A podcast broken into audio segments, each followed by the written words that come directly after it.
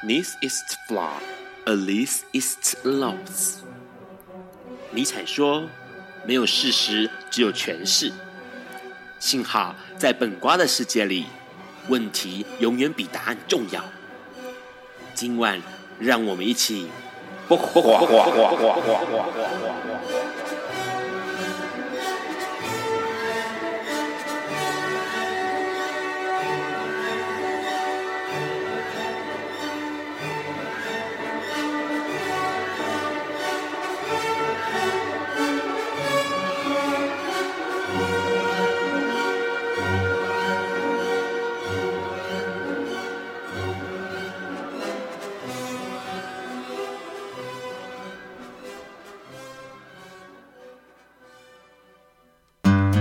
Hello，大家晚安。今天是二零一九年二月十四日，礼拜四晚上九点钟。你所收听到的是播瓜笨瓜秀 Live 直播，我是主持人 Ron。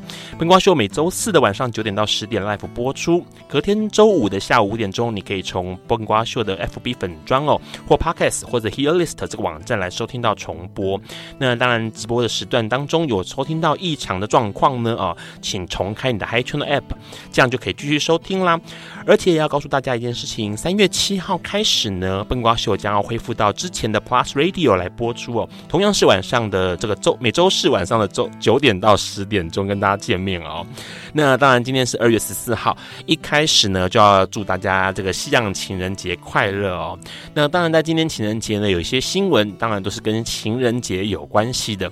一开始第一个新闻呢，这个新闻其实对 Run 来说相当的有意思，因为嘉义县的卫生局在他的辖区之内的五凤科技大学、稻江的管理学院、中山大、中正大学，还有嘉义大学哦，四个学校里面设置了保险套贩卖机哦。那为什么 Run 会觉得这个新闻相当有意思呢？因为过去。对于校园里面是不是要设置这个保险套贩卖机哦，一直都有争议。保守人士会觉得说呢，在校园里面摆设这个保险套贩卖机，好像要鼓励学生们哦，要这个进行性爱活动。好，那当然很多的这个更多的人哦，会认为说这件事情是重要的，让大家有这个观念，对于安全的性行为是有相当重要的一个教育的程度哦。所以呢，其实在这一次的二零一九年二月十四号的这个情人节这一刻哦。嘉义县卫生局做的这个动作呢，是相当相当的有意思，而且相当有意义哦。那未来是不是其他的县市也会有开始陆陆续续的学校去想这件事情，并且去执行呢？就要看看未来的状况了。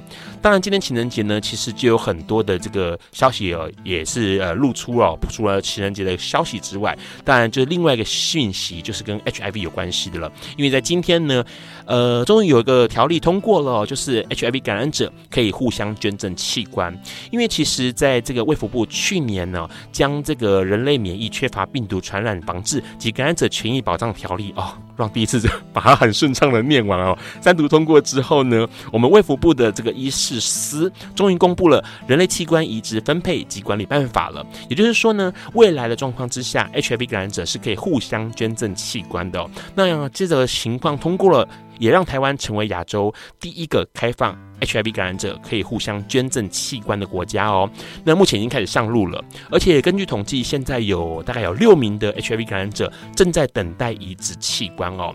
那未来相信这样的通过会让更多人受惠哦，因为不然过去其实是没有办法取得器官的。那这个通过器官管理办法呢，会有七大器官是可以做这个 HIV 互相捐赠的，包括心脏、肺脏、呃肝脏、肾脏、胰脏跟。角膜啊，角眼角膜还有小肠哦。那当然，这个限制范围就是 HIV 感染者只能够捐赠给 HIV 感染者的这个互相。来做器官捐赠，那这件事情呢，其实对于呃 HIV 的这个领域来说相当重要。这个同时可以象征一件事情，就是当 HIV 感染者服药稳定服药到完全测不到状况之下呢，其实呃身体其实跟正常人是无异的，没有什么差别的。那同时呢，这也可以帮助 HIV 感染的这个状况呢，去除污名化，有相当大的进步。好，除了 HFA 的新闻之外呢，还有另外一个新闻，也是跟这个情人节有关系的。在日本呢，日本这一次二零一四二二零一九年二月十四号，有十三位男同呃男女同志的这个伴侣，他们在今天的情人节呢，向这个国家哦提出了国赔诉讼哦。那那个国家提出国赔诉讼的内容，是因为呢，他们认为民法禁止同志结婚是违宪的哦，跟我们台湾之前的过去状况是一样的。那这十三组的人马呢，今天分别向东京、札幌、还有这个名古屋跟大阪的地方地法地方法院提出诉讼哦。他要求每一个人要一百万的日元的国家赔偿哦，因为根据这个法律上来说，应该是要呃。平等的面对婚姻这件事情，但是呢，诶，似乎在同志婚姻上面并没有这个样子。那这个动作呢，其实很重要，是因为日本在七大工业国家集团当中呢，它是唯一一个不允许同性婚姻的这个国家哦。那哪七大工业国家呢？大家应该都有印象，就是美国、加拿大、英国、法国、德国跟意大利哦。那日本是唯一一个没有办法让同志结婚的，所以日本的同志婚姻平权看来也是要往前迈进一大步了。除了这个消息之外呢，大家应该。都会知道，今年二零一九年了。那在这个我们的同志游行。到了今年会将近五十年哦，也就是从一九六九年六月二十八号这个十强事件之后呢，到今年就是满满五十年了。那在德国的科隆，他们为了要准备迎接这个五十年来最大规模的同志游行呢，科隆将呃很多地方二十多个地方的交通号志哦，人形的那个小绿人、啊、小红人那个人形的号志哦，改成是用同性伴侣的样子来做这个灯号哦，也就是以前可能是一男一女，或者是没有性别的，但现在呢，刻意的让它变成是两个穿裙子的人手牵手，或者是两个男生呢，呃，互相的这个勾肩搭背的过马路的感觉哦。那这个红绿灯的改变呢，也表示德国科隆对于同志这件事情相当的重视，也为了迎接今年五十年的同志游行。除了这个消息之外呢，有一个有趣的新闻啦。这个有趣的新闻呢，其实就是我们这个很多人熟悉也热爱的《星际异空队》的男主角哦，星爵 Star 这个男星。Chris Pratt 哦，他基本上他在最近上了脱口秀节目的时候呢，提到了教会对他的影响非常的大。那当然，这个教会立刻就被起底了，被我们的这个出柜知名歌手 Ellen Page 就说了，他说：“你这个教会哦，过去对于同志好像不是那么友善呢。”所以呢，这个 Chris Pratt 他就立刻的回应大家了，他告诉大家说，其实在他离婚这段时间，还有他酗酒这段时间呢，教会给他很大的帮助。那当然，教会也处理了很多人的，不管是种族的或者是性别上面的婚姻上的不如意哦，所以看起来这个呃这件事情。虽然是因为同志议题杠上了啦，但是也是一样回归到了跟教会有关系的哦。同样跟宗教有关系的新闻呢，就是过去我们都一直理解到的，就是穆斯林、伊斯兰教的穆斯林呢，其实对于同志这件事情是很反反感的，甚至是呃不合法的哦。那在印尼这个情况呢，他们其实过去一直有一群人，他们在 Instagram 或者是脸书上面有一些账号，会 po 一些同志的漫画，希望能够让能够给思考的人传阅，让大家能够认识同志族群哦，没有想到在印尼政府的施压底下呢，这个账号被封锁了，不管是 Instagram 上面或者是 Facebook 上面都被封锁了。那换句话说，其实我们可以从这个新闻看到一件事情，就是在穆斯林的同志族群朋友们是相当辛苦的哦，因为他们的宗教对于同志的感情是非常非常的压抑，而且甚至是反对的哦。讲了这么多新闻，跟情人有关，跟同志有关，也跟这个 HIV 有关，哪一个新闻是你最感兴趣的呢？待会我们要跟我们的来宾多聊一下。在这个之前呢，我们要先听这首来宾点给大家的好听的歌，应该很多人很熟啦。二零一七年相当火热的红发艾迪带来的《Shape of You》。有一天，亚里斯多德在河边洗脚，他看了看身边的学生，将脚抽出水面，再踏入河中，说：“此水已非前水。”另一位古希腊哲学家赫拉克利特也说：“人不能两次踏入同一条河中，因为无论是这条河或这个人，都已经不同，就如同历史上的今天。”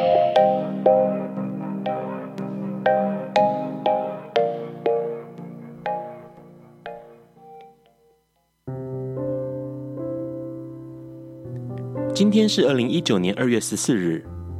是大家熟悉的西洋情人节。这个节日与圣诞节相同，都是从西方开始蔓延至全球的。时至今日，全世界各地已有着属于自己国家的情人节庆祝方式，而且也开始被许多人指责过于商业化。关于二月十四日这一天如何成为情人节，一直有着不同的说法。其中最可信的说法是来自《世界图书百科全书》。三世纪时，古罗马皇帝为了充实兵力，下令单身男性必须从军，不许结婚。有位名叫瓦伦丁的基督教修士，不理会皇帝的禁令，私下秘密帮情人们主持婚礼，引起皇帝不满，逮捕了瓦伦丁，并在西元两百六十九年二月十四日绞死。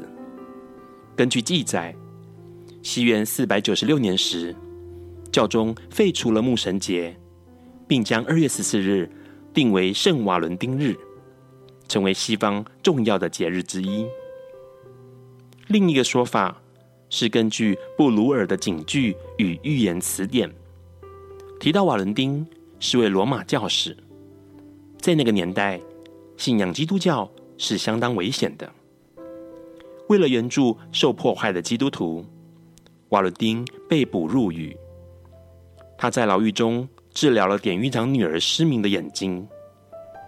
当时暴君听到这个奇迹，害怕瓦伦丁的神迹能力会动摇他的政权，便下令在二月十四日将瓦伦丁处死。瓦伦丁行刑前写了一封告白情书给典狱长女儿，告诉她自己深爱着她。而典狱长女儿也在瓦伦丁坟前种植了一株会开红花的杏树，寄托自己的思念。还有另外一种说法，是源自于古罗马的牧神节。在罗马人崇拜的众神中，牧神鲁珀库斯掌管保护牧羊人与羊群，是能祝福农业与生产的神奇。每年二月十五日，罗马人会举行盛大的典礼庆祝牧神节。随着罗马势力在欧洲扩张，牧神节的习俗被带到了法国与英国。天主教百科全书提到，后来在西元第五世纪，每年二月十五的牧神节被废除，提前一日改为圣瓦伦丁日庆祝。中世纪圣瓦伦丁日在英国最为流行，当时人们会将未婚男女的名字分别写在纸条上，再投入男女不同的盒子内，未婚男女便从异性的盒子中。抽取出一位，互相交换礼物。在接下来这一年中，女子会成为男子的 Valentine，女子也会在男子衣袖上绣上自己的名字，而保护并照顾这个女子，便是这位男性的神圣责任。后来，在二月十四日这一天，与情人交换礼物，成为情人节重要的活动。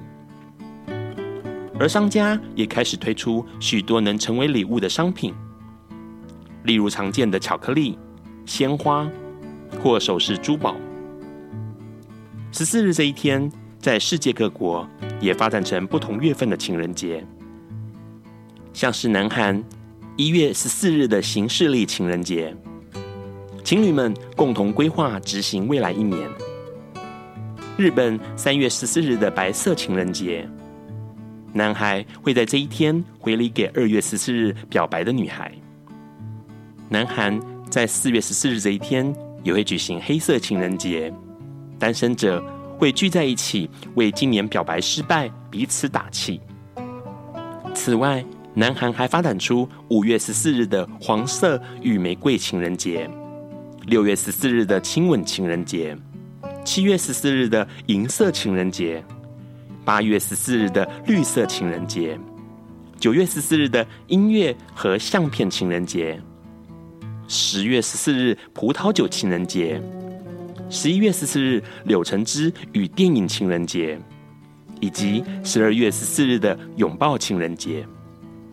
而在意大利，也将二月十五日称为单身节，企图摆脱情人节的阴影，让社会关注单身者面临的歧视问题。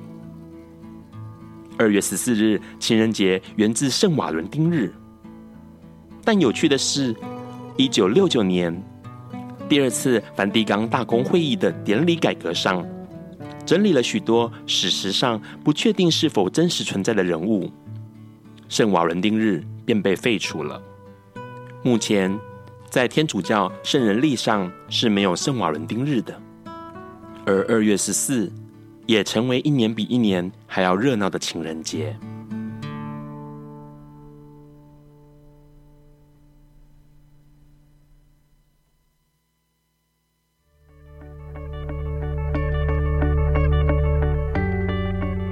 今天是昨天的明天。是明天的昨天，今天可以是去年的今天，前年的今天，甚至是历史上的今天。但今天不会重来。你今天过得如何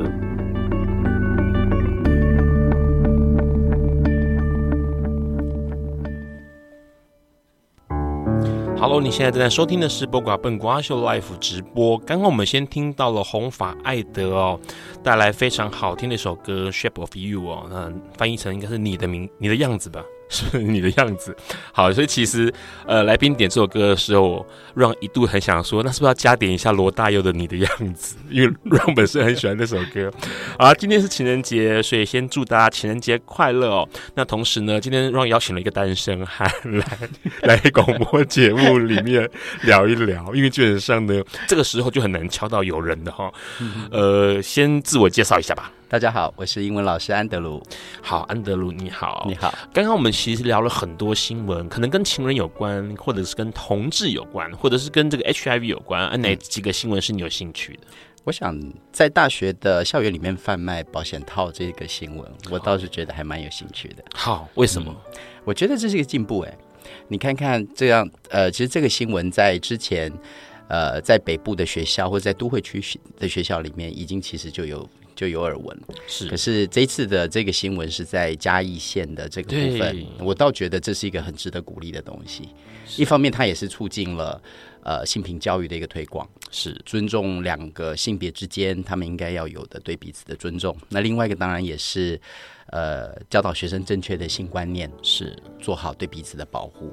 是，而且重点是，其实之前哦，刚安德鲁刚刚提到台北呃北部的这个学校。台大就是其中之一嘛，对，然后也是闹得沸沸扬扬的。嗯、可是大家会觉得很有很有趣的是说，台北可能这个民气民风或是名气比较开放，然后可能这个也比较国际化或什么之类的。然后台大又是首屈一指的学府，嗯哼，然后却为了学生在争取哦，学生会啊或学生在争取保险套贩卖机进入校园这件事情，却闹得不可开交。对，然后反而是现在嘉义这个卫生局就主动的在辖区内的学校来。设这个贩卖机，嗯，对，而且其实很重要一个东西是，呃，似乎有个东西被看到了，就是呃，性行为这件事情，或者是性活动这件事情，说实在话，不是说阻止就能够阻止的，没有错。那既然是不能阻止状态之下，是不是要思考怎么样让呃这个小情侣们去面对更正确的？可能关于性活动啊，或者性生活这件事情，对，这也同样看到了我们在性别教育平等上面的这一块的的不足。很多人只要谈到性就是污名化，对。但是这个小朋友们长大了，总是到自己有身体自主权的时候，我们要教导的是他们怎么样保护自己，怎么样去尊重呃他人。所以我想。呃，嘉义的嘉义的卫生局这个行为其实是做的非常值得鼓励的。是，而且其实说实在话，像其实呃，除了嘉义之外啦，其实好像其他学校或者其他的地区，好像还不太能够去呃这么正确的去面对这件事情哦。对，呃，大学生通常是几岁到几岁？大学生一般是十八，十八算是成年了，对，对不对？都成年了。嗯，换句话说，其实这样的架设贩卖机、保险套贩卖机，可以帮助大家去认识更多的事情，而且思考更多的事情。嗯，好。除了这个新闻之外呢，有没有有兴趣的？有兴趣的，对。嗯，我刚刚听到你提到，原来每个月的十四号啊。都有都有不同的对不同的。好了，可能也是商人发展出来的，对，挺有趣的。安德鲁现在是单身嘛？是啊，我现在是单身。好，那你，情人节都怎么过？过情人节，你现在单身多久了？我单身一年多了。好，一年多，那情人节怎么过？情人节。就是一般的日子啊，因为其实会聊到这个，是因为呢，呃，在节目之前哦，嗯、还没有开始 on 之前，对，然后我们我就让跟安德鲁来闲聊，然后就很有意思，因为呃，安德鲁有一个室友，那这个室友呢，跟他的互动其实就是像呃，很多朋友说什么像老夫老妻，对，就是你自己说像什么他在玩手游还是什么的，对，他就玩他的手游，然后我就做我的事情，就同一个屋檐下，对对对.彼此的陪伴。对。对，就是彼此在生活中的一个陪伴，这样子。是，但是不是情人，嗯，对，少了一一点点那样子的化学反应。对，可是很有意思是，其实很多的情人到某个阶段之后，就会变得像这样子的老夫老妻状态。呃，可能彼此之间呃多了一点习惯，嗯哼，然后多了一点像刚刚说的陪伴啊，或者是互相的照应啊。对，但是其实好像很多的这个火花是没有了。对对，那所以基本上你跟他这样的互动关系，所以嗯、呃，很多人会觉得像情人，嗯哼，但是其实是室友。对，但是也像是很好的朋友，没有错，是很亲的室友，很很像家人的朋友。那如果是广义定义情人的话，你会觉得这算是广义定义的情人吗？我我觉得这也是哎，情人的定义跟关系上面的的的的样貌有很多种。是，所以换句话说，其实很多的，因为呃，过去有在争取同婚姻同志呃同志婚姻平权上面，嗯，其实也发展出一个就是多元家庭。对，那这个多元家庭的时候，其实有很多观念是啊，可能很多人一起住在一起，嗯哼，然后他们彼此是家人关系，对，然后可以互相照应。但是到底有没有性生活，或者到底有没有呃像情人或者是像伴侣一样的？呃，关系或链接，那是一个问号。对，但是至少做到了一个事情，是互相照应，在同个屋檐底下。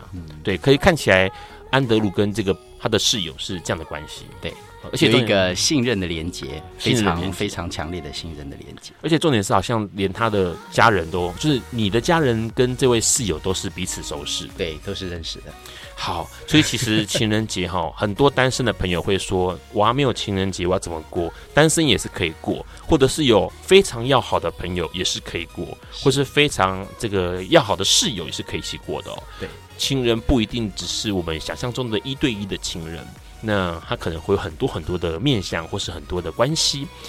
在下一个段节目开始之前呢，我们要先听这首歌。这首歌也是我们的安德鲁要点给大家的，由 Alan Walker 带来的《Faded 迷走人间》。Hello，你现在正在收听的是《波嘎笨瓜秀》Live 直播。刚刚我们先听到了 Alan Walker 哦，在二零一五年非常非常呃火红的一首歌哦，《Faded》呃翻译成“迷走人间”或“人间迷走”。所以其实刚开始这个节目前在跟。我们安德鲁在对这个节目内容的时候呢，让用一个中文名称跟他讲的时候，他说那是什么歌这样子 啊？这首歌当然告诉你，其实哎，你没有迷失，好不好？好，就是重点是我们都在。今天要跟安德鲁聊一件事情哦。安德鲁其实是一个，哎，你先介绍一下你在哪里念书。我们因为原本在节目前想说，是不是今天讲一下单身情人啊？单身或情人，或者是这个家人伴侣的关系？对，好像还比较有意思哦。不要再讲英文了。不过基本上还是蛮多听众想要听听看怎么学好一个英文哦。那你现在目前在哪里任教？我现在在屏东科技大学。屏东科技大学，我在语言中心里面。语言中心，对，所以是教哎，语言中心是指。就英文吗？还是很多种有有呃，英文、日文跟华语都有都有。然后你是负责英文，对，我们是英文组的，英文组的。对，好，就基本上这件事情，就教英文这个事情，你一直都呃，算是教成人吗？大学生？对，我都是教大学生，大学生。对，然后教大学生这段时间教多久？英文教多久？教了十多年有了。我一开始其实。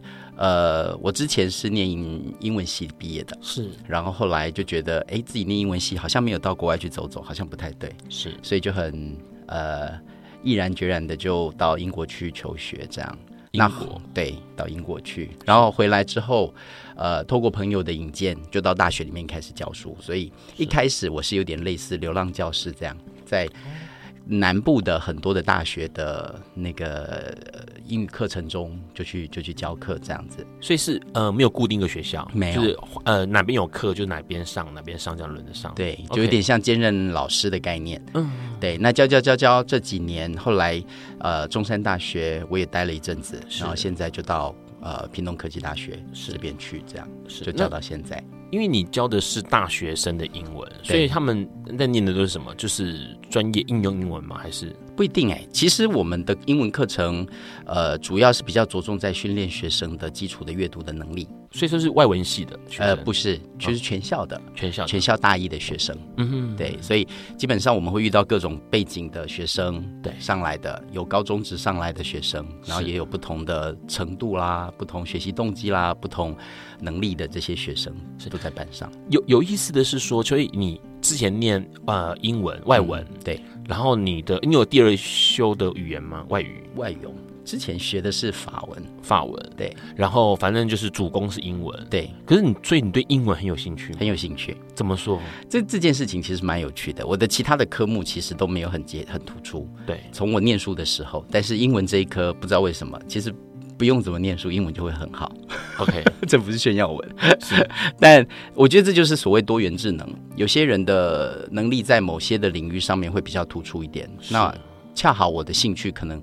跟语言就比较结合，所以在语言的学习上，我就呃可以表现的比较好一点，这样子。法文也是嘛？法文很久没有用了，这个我们待会会谈到。就是如果一个语言你也生疏太久，一直没有去应用它，对，它也会影响你的习得的能力。OK，对，好，所以基本上你是对语言本身就有兴趣了，对，不是因为什么？像有些人就是说，因为呃英文老歌很好听，然后就开始对 英文有兴趣，所以你以前都没有这种这种转泪点吗？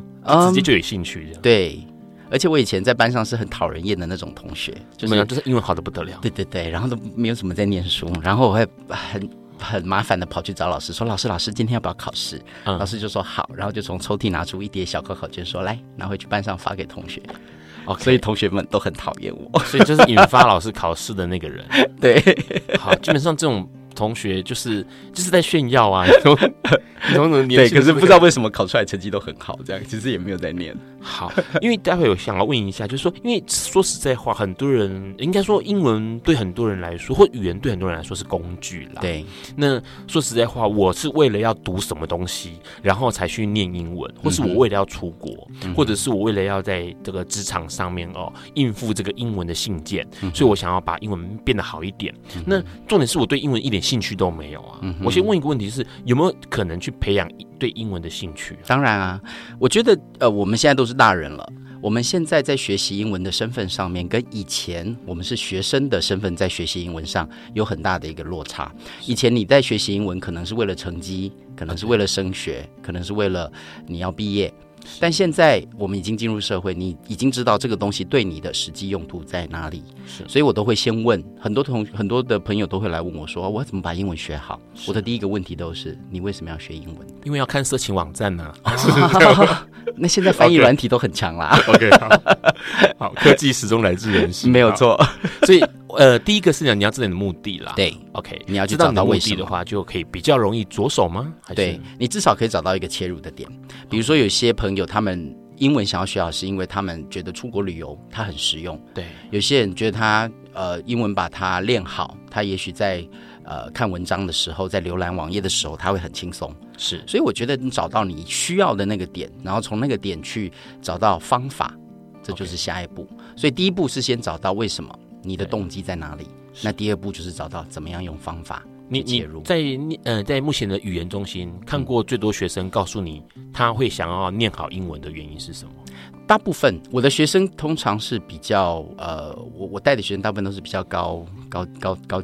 高高层层呃高阶的，OK，就是能力稍微好一些些的。对，那他们大部分的同学都是为了出国，或者是对自己的未来有一些想法，是，所以他们都会来问我说，比如说他们为了准备检定考试，对，他们为了要呃准备一些比较困难的的的的的准备的时候，他们应该用什么样的方法去更熟练？所以像这些同学，他们基本上动机已经很强，我其实。不太需要怎么担心他们，对，对他们可以有足够的动力去驱使自己去把书念好。嗯、但我唯一要给他的，可能是给他足够的资讯，给他对的方向，或者是给他很比较正确的指导。有听过那种很荒谬的理由吗？嗯，倒没有哎、欸。OK，对，还好没有，还好没有。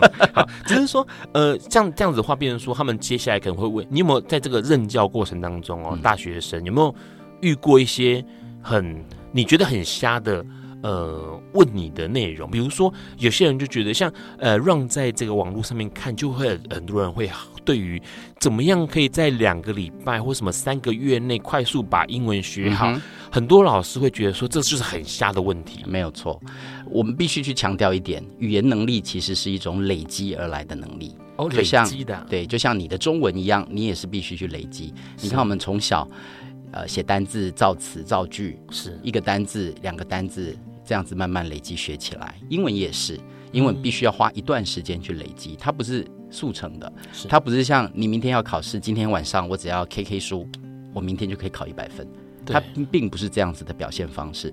英文的东西是必须日积月累的去累积你的能力，嗯，所以我都会跟同学说，你如果这一个学期的课，你只要翘过几次，你这个累积的能量没了，那你其实又回到原点了。OK，那你有听过很很瞎的问题的吗？有啊，像这个举例来说，嗯，大学生哦，有一些真的很麻烦的是，连毕业都毕业不了的。对，那甚至有的人毕业不了，还把家长搬出来的。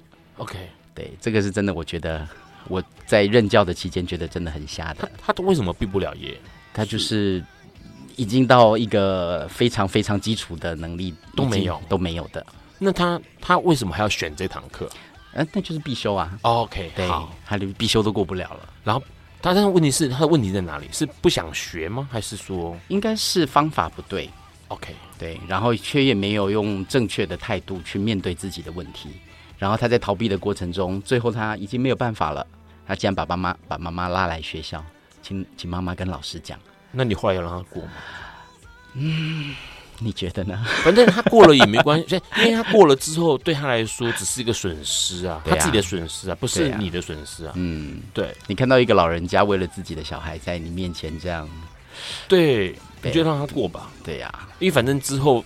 用不用使用，说不定他的生活环境他已经预料到了，对，他就是用不到英文这个这个这个工具或者这个语言。嗯，我常常说，有很多东西并不是在学校去淘汰你，社会也会去淘汰你的。如果你没有把自己准备好的话，对，在之前、嗯、呃，笨瓜秀上面就来了，呃，也是一位呃大学老师，然后就来聊大学教育的事情，是。他说：“其实很多是学生自己淘汰自己，没有错，好悲伤哦。对呀、啊，好，待会我们要跟我们的安德鲁聊一下哦，因为请他来跟我们大家讲一下，在我们虽然都是已经成年了。”甚至我们其实每个人对于英文可能都有一部分的能力，那是不是有可能更好呢？也许你的目的或需求是为了要出国，也许你的目的或需求是为了要读更多的英文信或者英文的这个呃，不管是报章杂志啊，或者书信哦。那待会安德鲁会告诉我们有哪些方法可以去使用它，然后让你的英文可以更往上一层楼，在这个二零一九年新春开始的时候有一些新的目标哦。那在下一段节目开始之前，我们要先听这首歌，也是安德鲁要点给大家的。The Phoenix，呃，是凤凰由 Four Out Boy 带来的歌曲。Hello，你现在正在收听的是播瓜笨瓜秀 Live 直播。我们刚先听到了 Fall Out Boy 带来的 The Phoenix 哦，这个是二零一三年的歌曲哦。这个团体翻译成中文还蛮有意思，叫打倒男孩。嗯、对，好，反正就是那个台湾的唱片或者是电影业都要为很多的。歌名 或者是艺人名字取一些记忆比较容易记的吧，像红发艾德，对啊，就比较好记住这样子。好了，这为了是为什么？就是因应要让国人更能够接受嘛。对啊，也也要有一个记忆点吧，有一个记忆点，他们也比较好去做行销。对，不然的话，其实你看，我们就会说火星人艾鲁诺有没有？就是至少。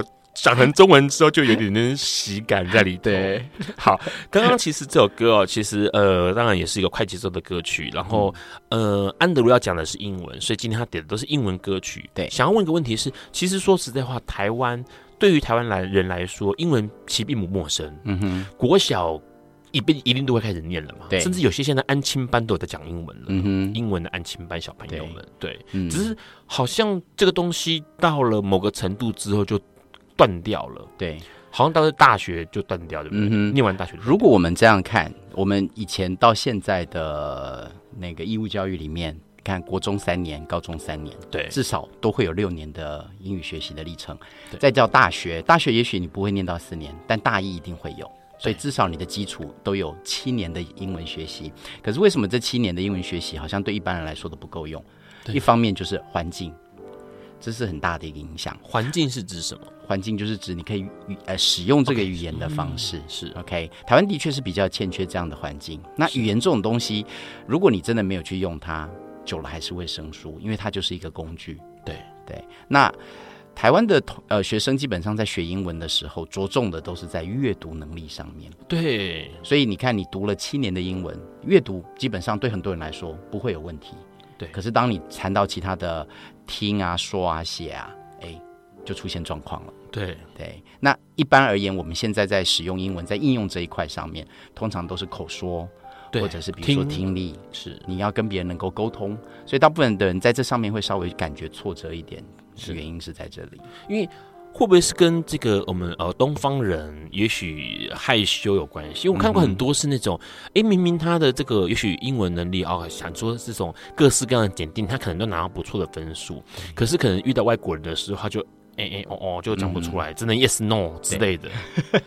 其实，在语言的表达能力上，我们也有观察到，如果你很敢讲的、很有自信的这些同学，他们的英文的进步。他们的幅度会大于不太敢开口的这些同学，是。因为你会去使用这个语言。语言本来就是一个工具，嗯、你如果能把它使用出来，同时你在刺激你大脑对这个语言的反应，哦、所以久而久之，这个语言对你的对你来说就是一个你可以灵活运用的东西。但是问题是我们没有那个环境啊，就你刚刚说的，嗯、我们不可能呃每天都拉一个会讲英文的人跟我对话吧，没有错。所以我今天要谈的一部分就是你要怎么样去创造一个环境给你自己。嗯、那这样的环境其实我们可以说有主动式的跟被动式的这样子的创造。嗯、主动式的创造，你可以说，比如说你就是拉一群朋友，或者是你就可以自己呃，比如说自言自语啦，或者是比如说自己创一个读书会啦等等的。是 OK。那呃，或者是你甚至找个男朋友啦，找个女朋友，没有错，这最实用。对，或者是你你你。去开一个读书会或等等的，是。另外还有很多，比如说像现在网络上有很多的课程，都是直接可以在线上跟呃老外的老师们哦去讲话。对。那同时透过视讯或者是麦克风，你有一个真人可以跟你对话。这是这这些老外，这你你知道这些课程吗？对不对？嗯、就是线上的那个，他们会讲中文吗？还是他强迫你全程英文？我想部分的是可以的，不过他们因为这些老师可能是全球的，因为他毕竟是网络的课程，Okay. 所以也许你在跟他聊天的时候，他可能并不在台湾，对，对对，他可能是在别的地方。对，但我觉得这个是一个。很有帮助，因为呃，我本身有一个好朋友也是在用这样的方式在学英文。那我发现这是非常非常好的一种独立学习的一个方式，因为你自己创造了那样的一个环境，你主动的去创造出来了，你就可以把你的英文好好的去琢磨一下，这样。而且一对一，对你也不用害怕会丢脸，对。而且你想想看，他的确要花费，但是他有不同的花费的等级。你可以依你自己的预算去安排，是对，所以我倒觉得这是一个很很值得参考的一个方式。这是主动的，对，就是自己创造或自己找一些你可以呃经常性使用对英文这样的环境。对，OK，那被动的是什么？被动的可能就是你自己要自己呃，比如说你就要多多多的去开电视看啦，然后开，或者是比如说你就是呃有一些音乐啦，你自己去听，或者是自己在那样子的环境下面尽量的去吸收。对，尽量的去学习。对，嗯、那呃，我我会觉得台湾的环境本来就是在英文学习上并不是比较有帮助的一个地方，是因为毕竟会用的人真的不多。对对，所以我今天要提的另外一个方式就是你要怎么样去创造这样子的一个环境。是对，我觉得一般的呃，在跟我讨论到说啊怎么学英文这一块的时候，我想他们是比较欠缺的是一个。有系统、有架构式的方法。对，那如果以我自己各个那个过来人的一个概念呢，我会建议他们，比如说，除了刚刚我提到网络上那样子的课程可以去应用以外，我觉得另外一个是你可以去读参考书。但是参考书不是指那坊间那种厚厚的，而是最简单你可以买到的语言的那些杂志。是每个月出一本。那这些杂志的好处在于，我觉得他们的话题基本上都很跟得上时代。OK，然后它又是全部都彩色的，是。它读起来很有趣，因为它的话题会谈到很多。我手边刚好就有一本，比如说他就会谈到一些不同的呃国家啦，比如说他会谈到一些很新的时事，比如说他谈到一些冷知识，比如说谈到一些呃偶像或者是一些正向的的的那个偶像的这些介绍，是。或者是给你一些主题式的英文。那像这样子的学习，我觉得就会很有趣，不像我们以前坐在课堂上听老师讲课，然后，呃，你你进去教室出来了，完全就是没有一个没有一个吸收，因为他在讲的内容都是古久以前的，或者是虚拟的，跟你没有连接的，没切身感。对，但现在这些杂志，我觉得做的非常好的是，他们除了这样子的连接很够以外，它的资源运用的很好。像这样一本杂志，它其实两百块上下吧，对，里面附光碟。然后他帮你建构好，比如说今天读哪一课，然后里面有单字、有句型、有文章，这就是我说的，在学英文的时候有一个点线面的概念。是你在学习的时候，点就是智慧，线就是句子，面就是文章。如果你用这样的架构去逐一的把你的能力给拉起来的话。它会是一个很棒的累积的能力。诶，那问个问题，这样的杂志，呃，因为其实蛮多呃不同的版本嘛，对，哦，它也我的能力，我也不晓得我能力在哪里，嗯，我是可以任意的挑这样的杂志吗？还是说这样的杂志适合在什么程度？或者因为就有人会一定会告诉你说，我的能力就是超级差，嗯哼，那呃这样的杂志适合我吗？有，它的杂志有分不同的等级。其实你可以到书店去看看，它有分初级啦、中级、中高级、高级等等的，甚至有新闻的，或者是有商业背景不同的。那它很好的就是它还附一片光碟，对，所以它的学习不是像我们以前只有眼睛的，嗯、对，我们的学习可以拉到除了有眼睛的，还有耳朵的听力，对，它也可以帮助你，而且它里面也有讲课，比如说它用很简单的英文来上课给你听，嗯，所以相对的，你也是在自己家里上课。是，那我们以前在学校在上课的时候，是一个礼拜两节英文课。对，我常常都会问同学说：“你们觉得一个礼拜两个小时的英文课，你觉得英文会进步吗？”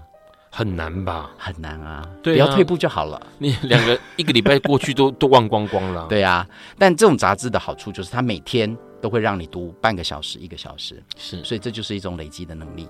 当你每天都有养成这样子的习惯去累积。我觉得你的英文除了在单字上、在熟悉度上、在句型上、在整个的理解上，我觉得都是会很有帮助的。哎，现在其实还有一些是呃跟手机 App 做辅助，没有错。然后 Ron 有下载过几个很有意思，就是他可能什么语言都可以学。对。然后重点是因为他刚刚安德鲁提到发音啊、婚念这个事情，嗯，那他就用系统来帮你辨识你有没有。呃，发音正确，对，发音正确，他可能就是哦，那你这个关过关，他就有点像玩游戏的方式，在这个、嗯，这是有帮助的吗？也有啊，只是他的这种帮助是属于比较游戏型的的结构去帮助你的，是。对。那因为我大概比较会鼓励的是说，呃，除了你的杂志，除了你的课本，除了你的学习的方式以外，你要多方去碰碰触这些东西，因为你不知道哪一个会哪天会很很对你的胃口，是。对，我觉得 A P P 的这种学习是更新一代的，是更更进入潮流的一个东西。然后有些人的确是玩得起来，对，可能对我来讲比较没办法了。可是它重点还是都是着重在，比如说像呃字或者是句子啦，对，比如说哪些填空题这样子，对对对。那或者是说那个单字你听了之后是哪一个，或者是什么之类的，对，它也是一种刺激。眼睛的刺激，听力的刺激，呃，对单字记忆的刺激，那我觉得这些都是很有帮助的，就是也也很鼓励大家去玩一玩。那你你觉得，呃，应该说，目前你看到学生的状况，或者你自己过去的经验里面，嗯，或者你听到的朋友周遭的情况，你觉得学英文最难的地方在哪里啊？最难的地方应该是在你要怎么样透过你的大脑去输出。去把这个语言给使用出来，我觉得这是最困难的。哦、使用对、嗯，所谓的语言就是我们并不是把它学起来就好了。对，语言是个工具，你一定要想办法把它给使用出来。是，所以你读进去的，你听进去的，这都叫输入。对，但是你总有一天要练习输出。是，你要口说，你要写作。你一旦能够把这个语言给制造出来一个完整的句子，或口说出一个很正确的句子，那就代表你已经拿到很棒的一个一个证明。所以基本上说实在话，呃，勇敢的去讲，或者是勇敢的去把它写出来，嗯哼，这件事情可能甚至远过于你到底念进去多少是是？没有错，OK。因为其实 Run 以前呢，Run 的英文也没有到很好，但是 Run 很喜欢乱讲。什么叫乱讲？就不能说乱讲，而是说我会在跟外国人碰不到的时候啊，嗯、呃，Ron 不会害怕，嗯、然后我会用仅有的单字对去拼凑出可能我要表达的意思。那因为 Ron 以前在念书的时候，也在那个 TGI Fridays 工作。然后，因为当大部分是外国客人，嗯、然后你就要设法想尽办法的让他们知道你要干嘛。没有错。对，然后可是后来觉得好像这件事情，在我自己出国以前很常自助旅行的时候，我也会用这个方式，就是反正我就是讲，嗯、然后呢，反正就是我我已经有了单字，就是那一些，然后我也背不了那么多的单字，嗯哼，这样子是可行的吗？当然可行啊！语言的最基本的功用是什么？沟通。OK，对。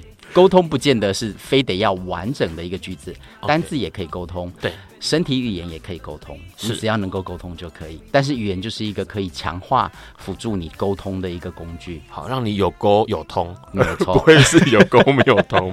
好，待会在下一段节目里头，那安德鲁要告诉我们说，其实呃，刚刚提到了杂志。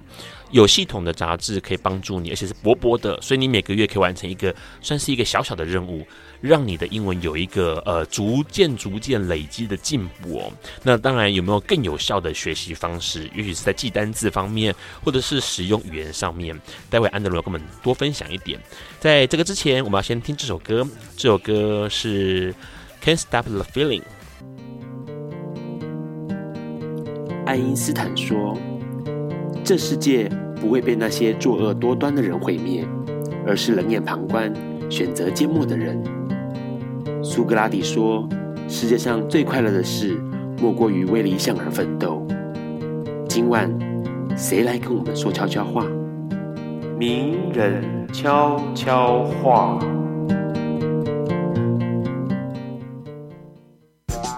大家好，我是台北荣总的小顾医师。呃，很多病友都会跟我们说，他觉得他感染了 HIV 之后，他的人生就改变了，他就没有任何的权利。可以再去爱其他人，他没有任何的权利可以再接受别人的爱，我们都感到非常的难过。因为事实上，HIV 是一个非常好治疗的疾病。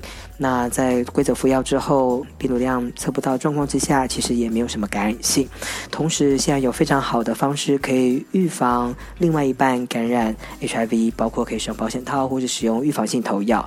所以两个人在一起的亲密关系，并不会因为受到这样子的一个病毒所影响。希望大家都能够好好的照顾自己，也希望能够重新开始去接受其他的爱的机会，也有爱人的权利跟被爱的权利。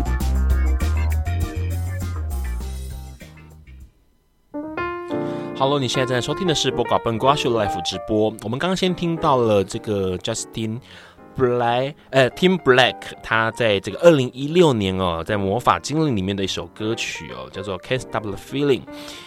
刚刚我们先跟我们的安德鲁聊到了一件事情，其实学英文应该说怎么样去使用它才是最重要的，对，而不是学进去多少，而是你怎么样尽可能的去呃把这件事情给表达出来，没有错。好，只是说很多人会觉得说，呃，我好像还是学的不够多，所以我没有办法开口，或是没有办法写信，嗯哼，没有办法写写出来，去逼逼看自己吧。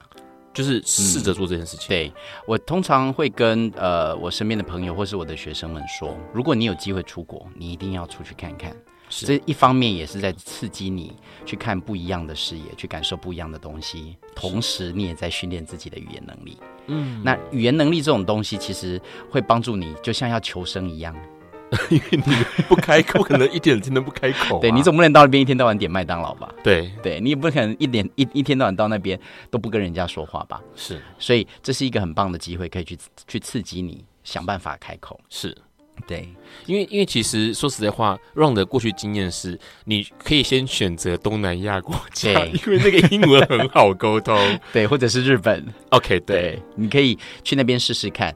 我想在那样子的情境之下，你会去逼迫自己去把自己仅有的单字，或者是你想要表达的东西给表达出来。对对对，可是就是在这样子的刺激之下，你会知道说，哎，我在哪边才是我可以找到我需要学习，或者是我真正在哪边我要再去更加油的地方。是，可是，呃，应该这样说，Ron 曾经有过经验是，呃，连续好长一段时，又有好长一段时间是很经常的自由自助旅行，嗯、然后出国回来可能，呃，隔一个礼拜我要出国了，嗯、然后那时候 Ron 回来之后有一个状况就是，我会有一段时间在台湾的时候是刚回国，嗯、然后可能会有连续三四天吧，我的那个听听觉的感觉是我。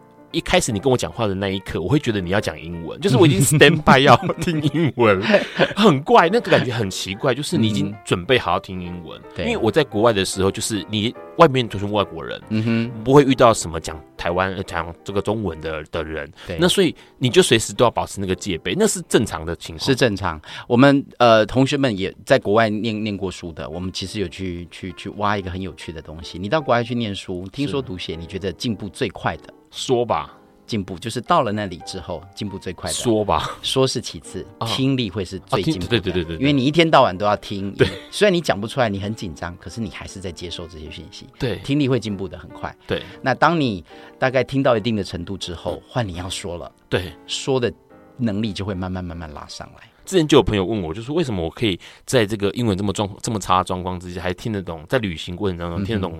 呃，外国人在讲什么？我说你就听重点就好了。对啊，这也是听力的训练，你不要听全部，你听重点就好了。听力的练习不叫做把第一个字听懂到最后一个字，听力的训练叫做 listening comprehension，去理解人家要跟你说什么，里面的智慧、里面的资讯、里面的重点，只要有抓到就可以了。这个让会觉得很重要哎，因为基本上很多人会觉得我英文一直不够好，比如说我听不懂。或者是说我没办法讲，但是如果假设用这个安德鲁刚刚的这个说法的话，其实就是在听的时候你听到重点，嗯哼，呃，能够顺利的达成沟通这件事情，就是它的内容我听懂了，同时我在讲出来的时候，我也讲重点就可以，对，没有错，尽可能的，呃，当然越完整越好，只是说你可能把这个重点讲出来，你的沟通就达成了，对，那逐步逐步的在增增加，让你的这个也许句子更完整，对，或者是你的听力更全面性，没有错。哦，那除了这个之外，有没有刚刚说把自己丢到国外去之外，还有没有什么方法是你觉得最有效的？找到自己的兴趣的点，比如说我非常喜欢看电影.电影里面会给你不同的世界，是。会把你拉到另外一个不同的文化的情境里面去，在这样的情境里面去，你也许从来没有经历过的，你在那样子的情境下去做学习，你没有去过国外的酒吧，但你知道它就是长那个样子，对对，他们。你知道搭讪的方式，对他们点酒的方式，他们互动的社交的模式，大概就是那样子的一个结构。所以这就是一种，也是一一种学习。有人说看电影的时候把那个字幕遮起来，就是字幕取消，然后用听的，也是。但是那个会真的是要再过一阵子，是嗯，不用急着去做这一步。对，你可以一边听，我倒觉得字幕的辅助是很好的，因为它可以帮助你听到这个字。大部分的学生都会眼睛认得这个字，对，但他耳朵不认得啊。等下你说字幕是英文字幕还是中哦英文字幕？呃，最好是两个都可以有。OK OK，对，这样子你在脑那个脑筋的刺激上会更有效。我通常会跟同学讲说，你眼睛认识这个字，但你耳朵认识吗？对，你有没有听过这个字是怎么念的？是对，用用这样子的方式去学习。我都跟同学讲说，最棒的学习就是你不知道你正在学习，看电影就是这样子的方式。所以很多人看。影集也是有帮助的，也是。对不对？对，好，嗯，今天其实听到了很多讯息哦，包括出国，哦然后或者是呃，透过这个有系统的杂志来学习，那看电影或者是找到自己兴趣的点，都是不错的学习英文的方式哦。嗯那下一周我们要邀请的来宾是一位我们的跨性朋友汤姆刘雨婷，他来告诉我们跨性要花多少钱啊？基本上情人节不用担心到底喜欢的是男生还是女生，你可以跨性配合他，好不好？所以这次汤姆要给他告诉我们这个讯息。今天很高兴能够邀请安德鲁来跟我们聊关于学习英文的事情。谢谢 Ron，谢谢你，晚安，拜拜，拜拜。